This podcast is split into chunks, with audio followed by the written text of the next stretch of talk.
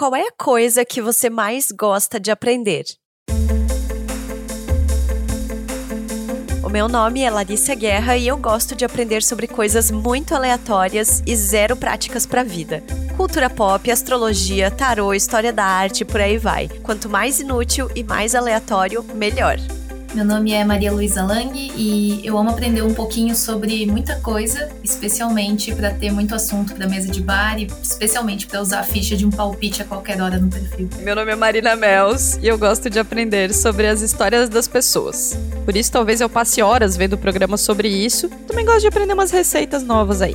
Em turma ou sozinho, na academia ou em cursos livres, de forma formal ou informal. Aprender é uma constante nas nossas vidas, não é de hoje, mas de uns tempos para cá, enaltecer o gosto por descobrir coisas novas se tornou um imperativo. Será que a gente gosta mesmo de aprender? O que significa aprender hoje em dia? Hoje o papo é sobre isso. Boas-vindas ao Donas da Porra Toda. Donas, donas, donas, donas, donas, donas, donas da Porra Toda.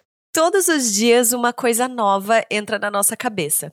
Pode ser simples, como uma forma mais tranquila de estacionar o carro ou um ponto de ônibus mais próximo, até questões complexas da vida em sociedade. Consumimos muito conteúdo, somos transformados por ele. Mas isso significa que aprendemos mais do que antes? Bom, para mim, a frase eu gosto de aprender coisas novas é o novo sou perfeccionista das entrevistas de emprego. Parece que estar sedento por aprender tudo sobre qualquer coisa é uma nova exigência desse mundo neoliberalista. Tenho a sensação de que todo mundo gosta de aprender, mas poucas pessoas gostam de estudar. Talvez eu tenha acabado de fazer um desabafo aqui. Bom, e para além do varejo das pequenas coisas que absorvemos para seguirmos vivos e funcionais, o aprendizado é uma das ferramentas mais importantes para a nossa evolução. Mas ele também evoluiu. E para falar sobre por que, como e quando aprendemos de verdade, a gente está recebendo aqui no Donas a Maria Luísa Lang, ou pra gente, a Malu. Ela ocupa um cargo muito chique de design de experiências de aprendizagem na Impulso Beta e é uma das pessoas que a gente conhece que mais gosta desse tema. Malu, oiê, se apresenta para as nossas ouvintes. Oi, donas. É um prazer gigante estar aqui, uh, ah, para não dizer um complexo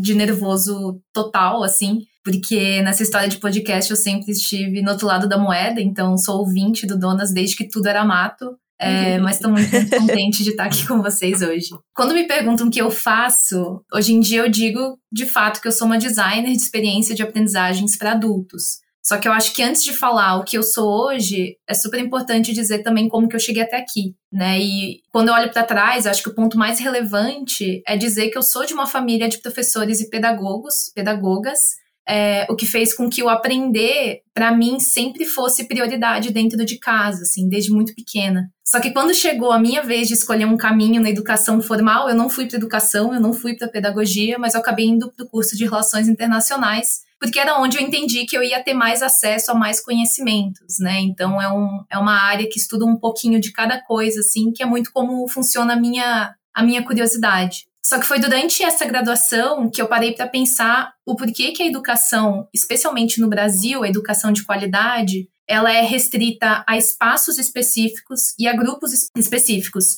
E por que que essa educação de qualidade era tão quadrada, né? Que é esse modelo que, enfim, a gente ouve e faz críticas diariamente. Então, embora eu estivesse em umas instituições mais legais assim do país, eu me vi aprendendo com professores que eram iguais a mim, com colegas que tinham histórias muito parecidas com a minha e imersa num sistema de educação que não contemplava as minhas necessidades individuais de aprendizado e não me preparava do que, que eu ia enfrentar no mercado de trabalho. Foi assim que eu optei por seguir uma carreira que buscasse formas de educação que realmente fizessem sentido e que olhasse para as necessidades e preferências de cada uma das pessoas. A partir de então, eu comecei a testar tudo, então eu fui trabalhar com crianças, com adolescentes, com universitários, até que eu encontrei o meu cantinho na educação para adultos, especialmente no campo de design de experiências de aprendizagem. Ou seja, eu penso diariamente sobre quais são as ferramentas, quais são as metodologias mais legais e mais eficazes para ensinar diferentes habilidades para pessoas já adultas. Por exemplo, como a gente pode se autoconhecer, como a gente pode desenvolver a nossa inteligência emocional. E hoje em dia, mais especificamente, é, fazendo parte da Impulso Beta, que é uma consultoria de diversidade, equidade e inclusão,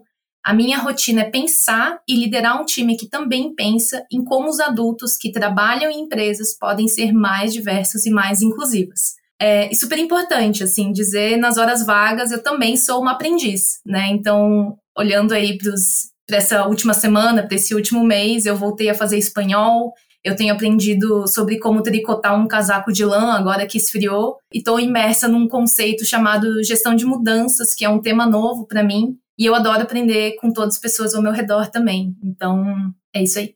Gente, ela é minha amiga, tá? É só isso que eu tenho que, pra dizer. A gente, assim. Não, acabou o episódio. É isso, gente, beleza. Valeu, é, até a próxima. Eu sempre falo pra Malu que a Malu é quem eu gostaria de ter sido quando eu tinha a idade dela, assim. E agora, isso é para todo mundo. Muito óbvio por quê, né? Mas vamos lá, vamos entrar no assunto desse episódio. Porque eu quero saber, Malu, qual é a sua percepção e a tua também, Lari. Assim, as pessoas estão mais curiosas mesmo e querendo aprender, né? Tem mesmo essa, essa as pessoas estão sedentas, assim, estão querendo aprender sobre tudo, sobre tecnologia, sobre processos novos, sobre todas as coisas. Ou aprender virou essa commodity de sou obrigado a dizer que eu gosto, porque senão não sou bem aceito nos grupos e nos trabalhos e tal. É, acho que tem três pontos, assim, nessa pergunta. O primeiro que, para mim, é uma leitura um pouco mais subjetiva, mas me parece que as pessoas não gostam de dizer que não sabem. E aí a gente prefere mentir do que, sei lá, reconhecer que eu deveria aprender mais ou saber mais sobre alguma coisa, ou que eu simplesmente não tenho interesse sobre aquilo. Ou seja, mesmo quando eh, perguntam alguma coisa pra gente, é, a gente acaba preferindo inventar uma informação do que reconhecer que a gente não sabe, que a gente ainda não assistiu o filme que estão falando, ou buscar informação real das coisas. Eu, eu,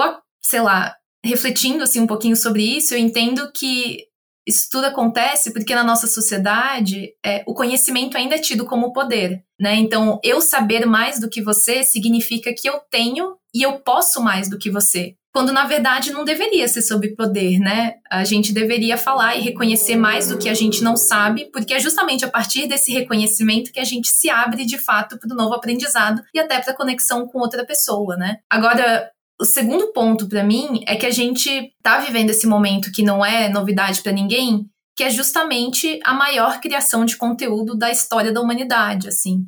Só que ter acesso a toda essa informação não é necessariamente aprender sobre tudo que está na minha frente. Aí Muito é o ponto. Contrário. Aí para mim é o grande ponto. É tipo, ter acesso à informação não é aprender. Eu acho que é muito pelo contrário, assim. São, são pouquíssimos os conteúdos que a gente realmente assimila, por mais que a gente passe sei lá, logo de manhã cedo, uma hora ou uma hora e meia arrastando a tela para cima, né? Então, quando a gente para para pensar a, a, diferença entre ter o acesso à informação e construir o conhecimento, o, o ter acesso à informação é ver pontinho atrás de pontinho.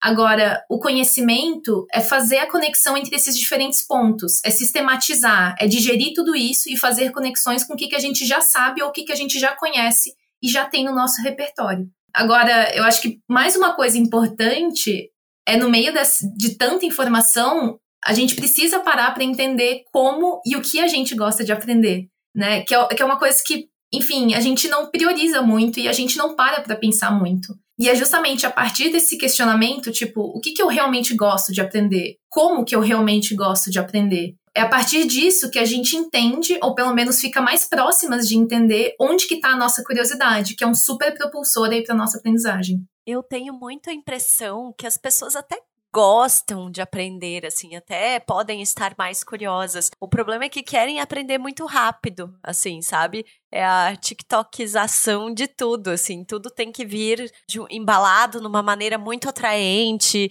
numa forma muito que vai te chamar a atenção, te prender por 15 segundos. E eu fico pensando às vezes também no que isso tem feito com a galera que tá estudando formalmente, assim, né, com adolescentes e tal, o desafio que é para um professor prender a atenção de um aluno, assim, se já era difícil quando a gente só trocava bilhetinho em sala de aula, pensa hoje em dia, assim. Mas eu concordo muito com que tu fala, Malu, sobre saber o que a gente gosta de estudar e de que forma a gente gosta de aprender as coisas, porque eu acho que a gente vem desse ensino formal que é extremamente quadrado, homogêneo, né? Que você não tem muita alternativa. E, e eu lembro muito, assim, da, da minha carreira estudantil, de ir percebendo, sabe, como esse aprendizado funcionava de uma forma diferente para mim.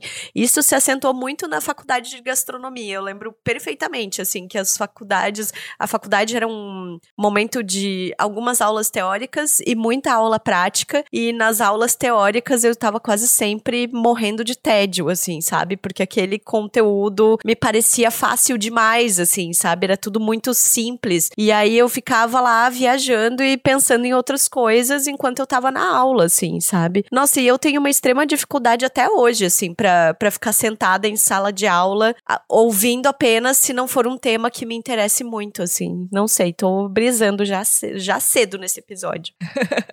Acho que vem o lance do formato também, né? Do, de como a informação é passada. Super. Eu acho engraçado como a gente tem uma percepção que a gente fala assim, não, porque para as crianças que estão lidando com tecnologia, está cada vez mais difícil prestar atenção numa sala de aula. Gente, para a gente também tá, sabe? Para os adultos também tá. É muito raro você entrar num lugar, seja para uma conversa, uma palestra, um, qualquer coisa, e não tá todo mundo scrollando no celular sem parar, sem pensar no que a pessoa tá, tá falando, assim. Isso é desagradável demais, tanto para a pessoa quanto para você. E aí eu fiquei pens fico pensando muito assim, no, no que, que a gente vai fazer para recuperar esse lugar de atenção e de desejo de aprender, sabe? De como a gente vai, que formato a gente vai usar se não é a aula, porque aí todo mundo fica metendo pau na aula, né? Não, porque os professores precisam inovar, bota tudo nos professores, né?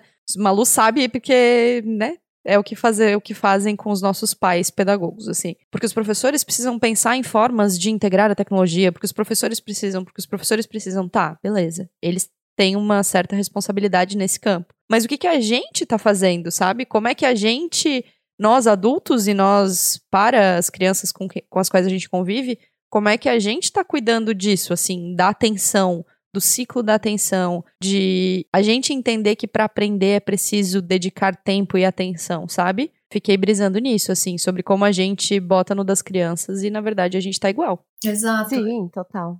E eu acho que essa parte de adultos é mais grave porque um meio que na nossa sociedade, uma vez você sai da universidade, você, sei lá, não tem mais não é mais encorajado de maneira nenhuma a aprender, né? Então, tipo, ah, meio que beleza, ganhei meu diploma, vou viver minha vida agora sem olhar mais para como que eu continuo aprendendo, como é que eu continuo exercitando esse músculo. E, e mais do que isso, assim, eu acho que, para mim, o mais legal de trabalhar com adultos é que adulto é, é extremamente crítico, assim. Então, um adulto, ele só aprende alguma coisa ou porque precisa ou porque realmente gosta. E, tipo assim, e quando sai dessas duas motivações, você perde muito facilmente, que é isso que a Marina falou, assim. É, é muito fácil você perder uma pessoa é, que está em sala de aula, ou que está ali numa palestra, ou que está, enfim, em qualquer lugar hoje em dia, né? Porque eu puxar o celular e ir para outro mundo virou muito fácil. Mas é, eu acho que tem, por mais que seja mais fácil culpar o sistema e, e falar da formação das, dos professores desatualizada, eu acho que tem um dever de casa super importante que todas as pessoas deveriam fazer, que é justamente se colocar como protagonista é, do próprio aprendizado, assim, que é uma coisa que no Brasil a gente não faz.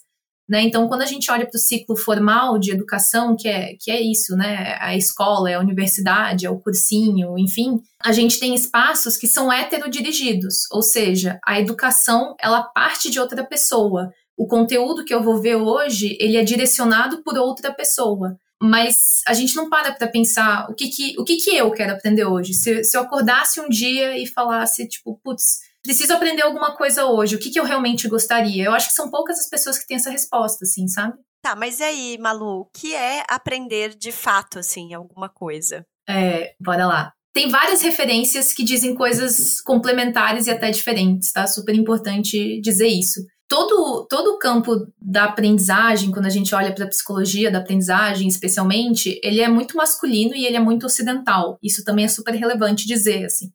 Mas eu vou trazer duas referências aqui que são os que eu mais gosto e que eu mais uso no meu dia a dia. Primeiro, aprender por um cara chamado Jean Piaget, que ele veio do campo da psicologia da aprendizagem, ele fala que o ato de aprender é como se fosse uma interpretação individual do mundo.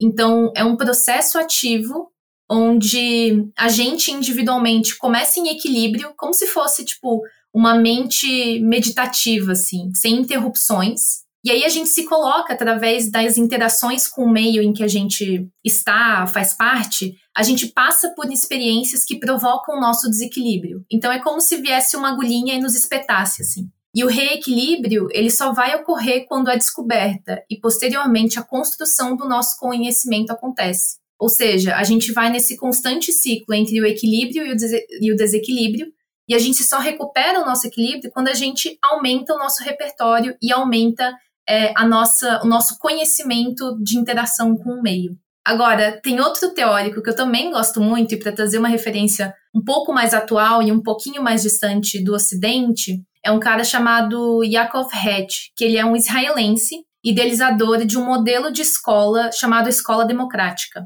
Ele defende também a aprendizagem através da descoberta, ou seja, essa interação com o meio em que a gente está. Só que para ele, é preciso que tenha um componente emocional que funciona como um gatilho de curiosidade, da motivação para gerar um aprendizado. O que, que eu quero dizer com isso? Para ele, especificamente, a nossa aprendizagem ele ocorre através de duas áreas, e todo mundo tem essas duas áreas em si. A gente tem a nossa área de força, onde estão reunidas as habilidades, aptidões, tudo que a gente já domina e a gente vai aprendendo ao longo de toda a nossa vida. E a gente também tem a nossa área de crescimento, que é o lugar que reúne tudo que fascina a gente.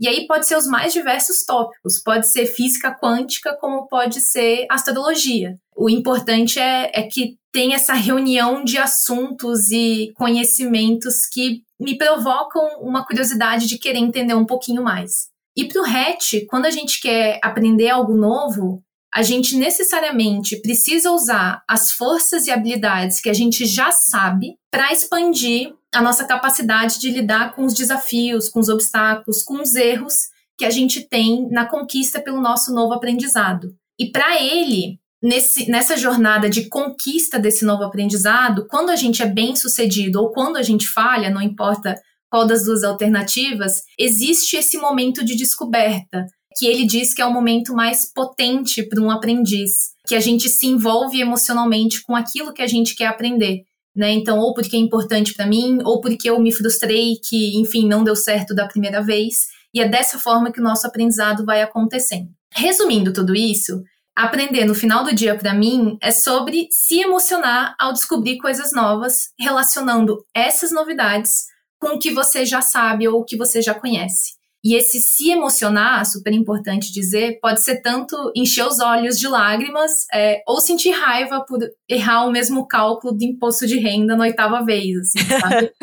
é, então é isso, tipo, não necessariamente sempre vai ser uma jornada positiva. Mas quando a gente se frustra, quando a gente se decepciona, isso também é uma forma de aprendizado. Eu acho que isso é super relevante. Ai, Malu, muito bom. Eu tô aqui ouvindo você falando sobre esses pensadores, e aí eu lembrei muito da minha formação na pós, que a gente tinha essa disciplina de metodologia de ensino. E eu lembro que era muito legal, assim, você é, saber um pouquinho mais sobre Paulo Freire, sobre Vygotsky, Piaget, aquela coisa toda. E aí eu fico pensando numa coisa que talvez agora vai vir um pouco do meu lado xingando o capitalismo e xingando todo mundo. Mas é que assim, da pandemia pra cá, a gente viu, assim, uma infinidade de cursos sendo lançados, de plataformas, de você entrar no Instagram de uma pessoa, ela tá oferecendo um curso de sei lá o quê. Eu não vou citar exemplos, tá? Pra não, não criar problemas aqui. Mas aí eu fico pensando nessa profusão de cursos e eu tenho certeza que, assim, 10 entre 10 pessoas compraram cursos para fazer na pandemia. Algumas fizeram, outras não. Eu sou o tipo de pessoa que alguns eu fiz, outros eu abandonei totalmente. E aí eu fico pensando justamente nisso, assim, sabe? Aprender envolve tantas características, tantas coisas, é, uma, é algo tão complexo e ao mesmo tempo tão instintivo do ser humano. E ensinar é algo tão complexo ao mesmo tempo que é algo tão instintivo do ser humano, que eu fico pensando se não tem curso demais, assim, sabe? Existindo hoje em dia no mundo. Se, não, se a gente não deveria pensar um pouquinho mais, assim, antes de sair comprando tudo quanto é curso, ou querendo dizer que, ah, não, eu posso ensinar você a, sei lá, ganhar muito dinheiro, qualquer coisa assim, sabe?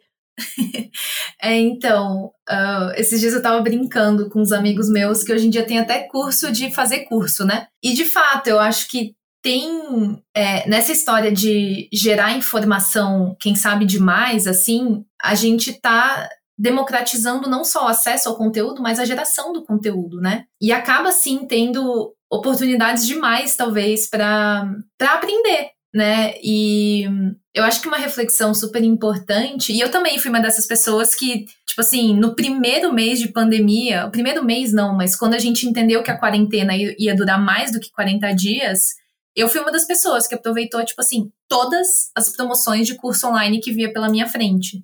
Então, eu fiz curso de investimento, eu fiz curso de lettering, eu fiz curso de aprendizagem autodirigida, eu só não fiz curso de aprender a fazer pão. Porque, enfim, isso eu resolvi que eu não ia fazer na, na, na minha pandemia, assim, sabe? Mas tem, tem um ponto super importante aqui, é, que foi até tema da minha terapia, assim, que é entender a diferença entre o conteúdo disponível versus aquele conteúdo que faz sentido para você, né? Porque, assim, ao mesmo tempo que eu falei desse, desses três exemplos é, de cursos que eu realmente fiz, teve uns 50 que eu assinei, que eu comprei, que, enfim, aproveitei o tempo gratuito, que eu nem abri a página, assim, sabe? Que eu nem voltei para ele. E de fato é um conteúdo que não fazia sentido e, bem sinceramente, não fez falta para minha vida uma vez que eu optei por não seguir com eles, assim. Porque também não adianta a gente aprender, aprender, aprender e deixar todo o nosso conhecimento na prateleira guardado dentro da gente, né? Mas sim, como é que a gente vai dosando, enfim, doses homeopáticas, talvez, coisas que a gente realmente quer aprender, coisas que realmente faz sentido pra gente, e principalmente como é que a gente aplica tudo isso na nossa vida. Porque putz, que nem, sei lá, eu tenho uma estante de livros aqui do meu lado. Eu felizmente já li todos eles.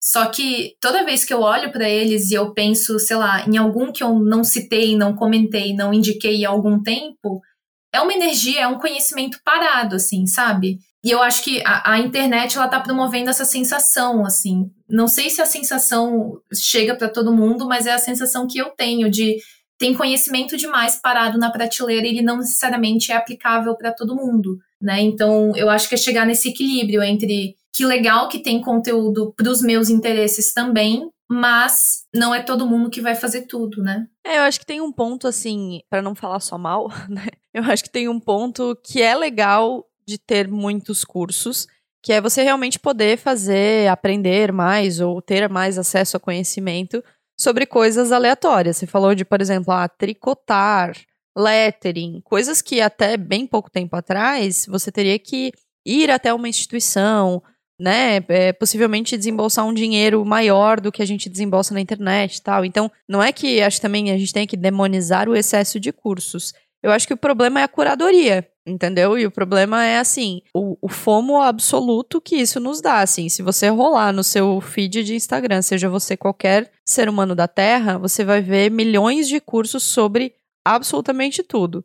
Se você pegar seu celular e, ou seu computador e abrir o LinkedIn, você vai ver um monte de diploma de tudo. De pessoas fazendo cursos de, assim, fazendo cursos de três horas que antigamente você fazia porque simplesmente tinha que fazer, e agora isso virou uma moeda social, assim, né? Então você posta e fala que você está aprendendo. Então, acho que tem várias, vários gatilhos de, de pressão, assim, da gente ter que aprender o tempo todo. E por isso que, que a gente falou lá no começo, assim, eu não sei se as pessoas gostam tanto de aprender ou se elas gostam mais de dizer que estão aprendendo, sabe? Ou de dizer que estão se informando.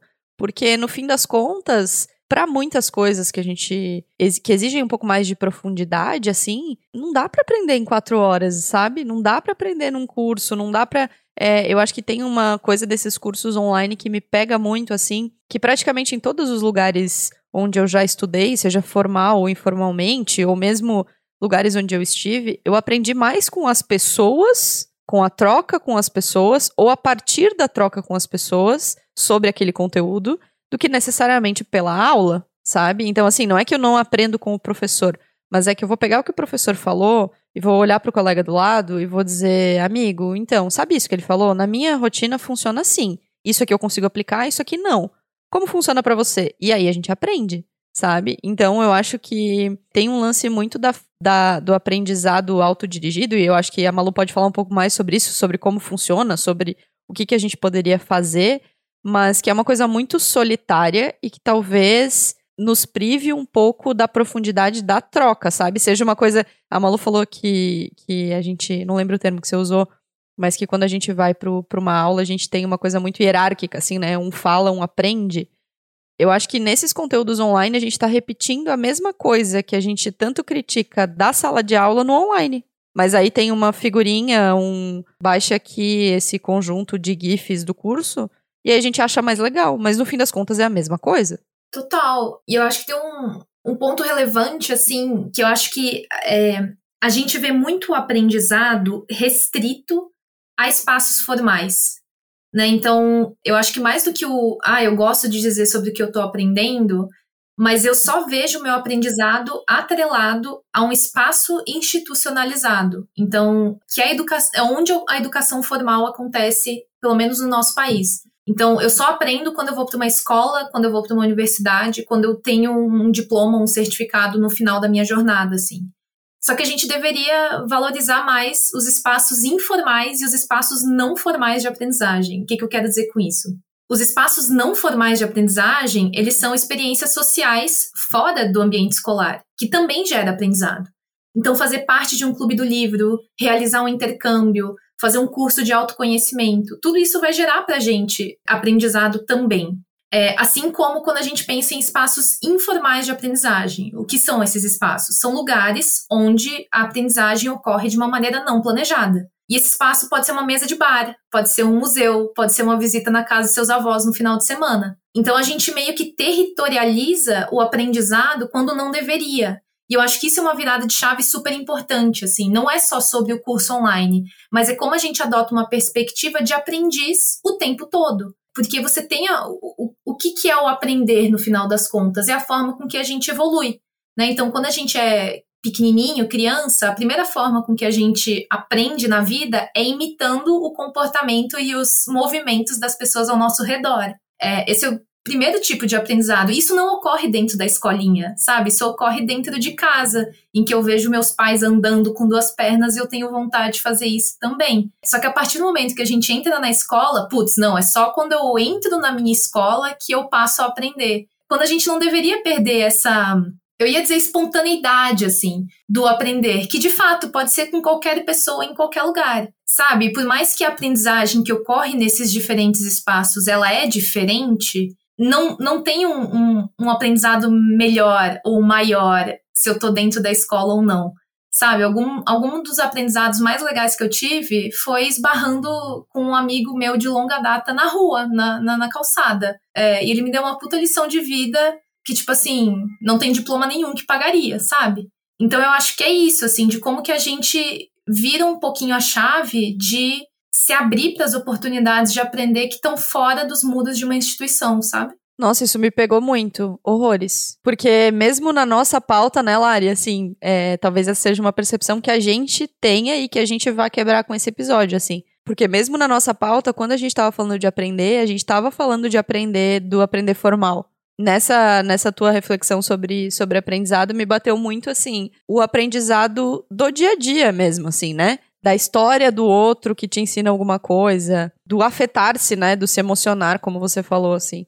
Acho que para mim já bateu muito forte essa questão de a gente compartimentalizar, sabe? Do quanto isso é pequeno, né? Do quanto a gente, no fim das contas, por compartimentalizar, a gente vê aprendizado como uma coisa elitista, quando na verdade não é certamente muitas pessoas que não têm acesso a esse ensino formal, ou a esses cursos, ou essas. Ou mesmo a internet ou um celular, aprendem muito todos os dias também, e a gente que não valoriza esse aprendizado. Ah, sim, super. Eu sou uma pessoa que sempre valorizo muito educação formal, assim, sabe? Eu gosto desse processo de sala de aula, apesar dessa hierarquia, apesar de que às vezes não funciona e tal, mas para mim sempre foi muito importante, sabe? Eu entendo que para outras pessoas talvez não seja tão importante. E talvez por isso eu tenha dificuldade de sair fazendo tudo quanto é curso, sabe? Porque eu gosto desse momento sala de aula, assim, sabe? Pela troca, por você ouvir a, a, outras pessoas que estão ali vo em volta e tal. E dessa montanha de cursos que surgiram na pandemia, assim, eu sempre falo que teve um que foi maravilhoso para mim, porque ele era ao vivo toda semana, então tinha aquele compromisso compromisso e ali a gente ficava, sei lá, em 20, 30 pessoas aprendendo, trocando ideias, sabe? Descobrindo por aí. E aí eu acho que talvez venha um pouco desse truque que a gente vai desenvolvendo ao longo dos anos de ir entendendo como que você aprende, né, Malu? E eu queria que aí a gente fosse fechando esse episódio com você dando dicas assim para aprender de fato sobre alguma coisa. É possível dar alguma dica? Bom, eu não sei bem se eu consigo trazer dicas, mas eu, enfim, vou me responsabilizar por compartilhar aquilo que funcionou para mim, assim.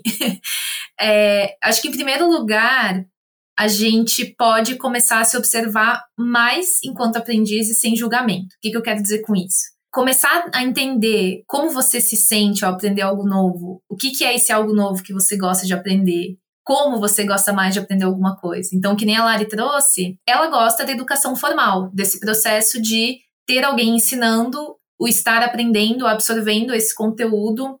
É, tem pessoas que valorizam muito diplomas e certificações e tá tudo bem. É, mas acho que vale entender se isso funciona para você também. Ou então, se você precisa conversar com alguém logo depois que você tem contato com um assunto novo, ou pelo contrário, se você precisa passar um tempo é, sozinho em silêncio, decantando aquele novo conhecimento, para então jogar de volta para o mundo. Né? Então, acho que esse é o primeiro aprendizado é, e um dos mais importantes que você pode ter: entender o como você aprende. Em segundo lugar, a Marina trouxe um, o conceito de aprendizagem autodirigida. E eu acho que a gente deveria exercitar mais a nossa autodireção. E o que, que eu quero dizer com isso? Dando um passinho para trás, a aprendizagem autodirigida, ela é uma teoria que foi cunhada por um cara chamado Blake Bowles, e é uma disciplina que aqui no Brasil tem uma voz super proeminente, que é do Alex Bretas, que já falou sobre esse tema no palco do TEDx Blumenau, onde eu também faço parte da curadoria. Parênteses à parte, na aprendizagem autodirigida, existem algumas premissas de como ela acontece. Então, em primeiro lugar, ela é intrínseca, ou seja, eu, enquanto aprendiz, defino o que, que eu vou aprender, o que, que eu quero aprender, com base no que, que é desafiador e o que, que é motivador para mim mesma. Depois, também é você, ou seja, eu mesma, que vou definir o meu percurso, se eu vou usar um curso formal como ferramenta para adquirir esse aprendizado, se eu vou conversar com uma pessoa, se eu vou comparecer a um evento, se eu vou fazer parte de uma comunidade. Enfim, é você quem define esse percurso de aprendizagem e também é você quem define os critérios de sucesso da sua aprendizagem. Se no final de tudo isso, né, da sua jornada, você quiser aplicar uma prova para si mesmo, bom, nada te impede a isso mas colocar essa, essa mensuração, né? O, o que, que eu vou conquistar, o que, que eu vou saber, o que, que eu vou alcançar quando eu aprender o que eu quero aprender. E a última premissa da aprendizagem autodirigida é que a aprendizagem está sob a sua responsabilidade. Ou seja, aqui não tem o argumento de, ah, eu fui mal na prova porque o professor me deu uma nota baixa. Se você, muito pelo contrário, né? Se você não, não atingiu aquele critério de sucesso que você mesmo estabeleceu, você é a própria pessoa responsável por entender o que não deu certo, traçar um novo plano e escolher ativamente tentar novamente. E eu acho que quando a gente exercita essa autodireção, especialmente quando a gente pensa na vida adulta dos tempos atuais, essa autodireção é sobre saber decidir quais são as suas necessidades de desenvolvimento e, a partir daí, criar suas próprias estratégias para o seu aprendizado.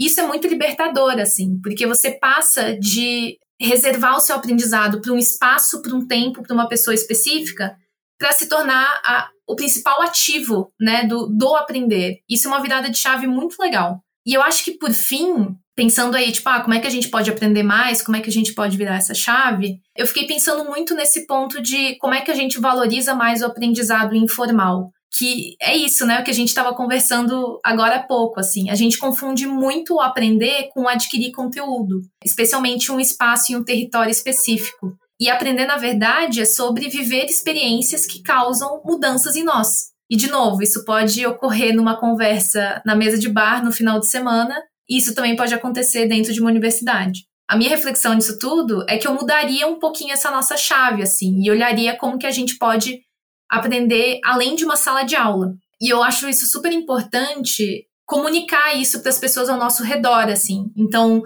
eu acho que eu tive, eu fui muito mal acostumada desde pequena, porque meus pais me deram muito o privilégio e o exemplo de valorizar e reconhecer a aprendizagem fora da sala de aula. Inclusive, quando eu era pequena, é, eu passava muito mais tempo em atividades fora da sala de aula do que na escola. Então, eu fazia teatro, eu desenhava, eu visitava museus, eu ia em, em visitas nas casas dos meus amiguinhos. E quando eu voltava para casa, meus pais sempre me perguntavam o que, que eu tinha aprendido naquele dia. Não só na escola, mas nesses outros espaços também. E até hoje, assim, alguns aprendizados mais importantes que eu tive ocorreram fora dos limites de uma instituição de ensino. E, enfim, a gente precisa ressignificar o que, que é esse aprender. Ao longo da nossa vida, a gente, né, escola e faculdade, a gente limita o aprender a obrigações, a prazos, a horas sentados na cadeira, ao medo de falhar, ao medo de não atingir uma nota mínima numa prova. Então, a gente está muito acostumado a atrelar coisas negativas ao ato de aprender. Então, tipo assim, ah, se no final do dia você me vocês me perguntarem, Malu, uma coisa nessa história toda, uma coisa que você indica, comece aprendendo algo que você curte. Então, por exemplo, eu sempre gostei muito de ouvir pessoas declamando poesia. E aí teve um dia, logo depois que eu saí da faculdade, eu estava meio traumatizada com a experiência toda, eu tive a oportunidade de aprender a como escrever um texto pensando na sua sonoridade. E foi uma semana extremamente cansativa, porque foi oito horas por dia desse negócio e eu nunca odiei tanto poesia na minha vida, mas ao mesmo tempo foi muito divertido. Foi leve, foi profundo e foi marcante. Me, me transformou é, de dentro para fora, assim, como que uma aprendizagem deveria ser no final do dia. Então eu começaria por aí, sabe? Pega alguma coisa que você curte, que você vê como um interesse informal, e investe em aprender mais sobre isso. E você que chegou até aqui achando que a gente ia te dizer para fazer mais cursos. Não, não, não, não, não, não.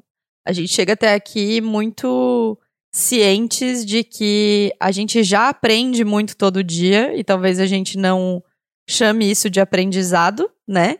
E isso talvez precise ser é, ressignificado e realinhado dentro da gente.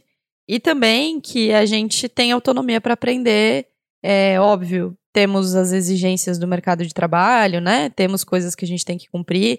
Aliás, acho que vale um papo sobre se o mercado de trabalho está preparado para esse aprendizado autodirigido e não formal. Já respondo que não. É, mas acho que chegamos ao fim desse episódio cientes de que aprendemos mais do que a gente imagina. Talvez a gente só não dê o nome de aprendizado, né?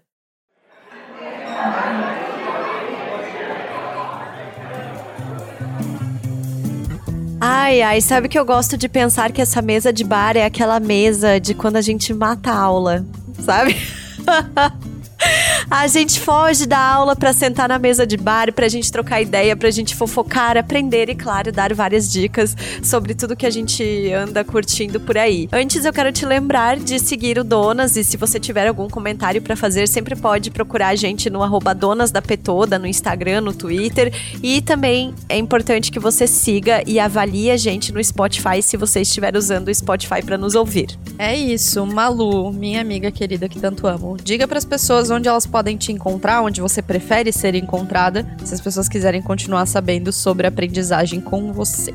Boa! Meu contato é arroba Maria Luísa Lang, é Luísa com S, Lang G-E no final, super importante, em todas as redes sociais, mas eu sou mais ativa no Instagram, no LinkedIn no Medium. Embora o meu Medium tá meio criando teias de aranha, assim, mas eu preciso escrever mais autocobrança aqui ao vivo e a cores para vocês. Mas enfim, vamos continuar essa conversa, ela é super importante e necessária. Sucesso! E conta quais são suas dicas, gata. Duas. Duas. É, eu trouxe dois livros para indicar. É, eu sou bem rata de biblioteca, então peço desculpas pelo, sei lá, único modelo, único formato que eu trouxe. Mas enfim, como a gente falou de aprendizagem, eu preciso muito indicar o livro do Conrado Schlohauer, chamado Lifelong Learners, é, O Poder do Aprendizado Contínuo. E apesar do nome e esse nome esquisito do autor e o título do livro ser em inglês, o Conrado é um dos principais nomes do Brasil quando a gente aprende, é, pensa em aprendizagem. E o livro ele é super necessário, ele é super novo, saiu ano passado e traz dicas práticas como a gente pode aprender mais e virar essas chavinhas que a gente conversou hoje, mas também sobre como as empresas deveriam investir mais em criar uma cultura de aprendizagem.